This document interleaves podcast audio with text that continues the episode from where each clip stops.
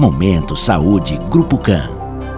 Olá, sou Carlos Frederico Benevides, médico oncologista da Clion Grupo CAM. Hoje falaremos sobre o câncer do intestino, também conhecido como câncer do cólon e do reto. Os principais sinais e sintomas desses tumores são alterações nas fezes, como sangramento, mudanças do hábito intestinal apresentando diarreia ou constipação, podendo aparecer também perda de peso e desconforto abdominal. Esse é um câncer curável desde que diagnosticado precocemente. A Organização Mundial de Saúde recomenda que pessoas a partir dos 50 anos realizem consultas de rastreamento com a pesquisa do sangue oculto nas fezes e a colonoscopia, que observa a presença dessas lesões na parte interna do intestino e propicia o diagnóstico. Momento Saúde Grupo CAM. Grupo CAM. Central de Marcação 3352 8800.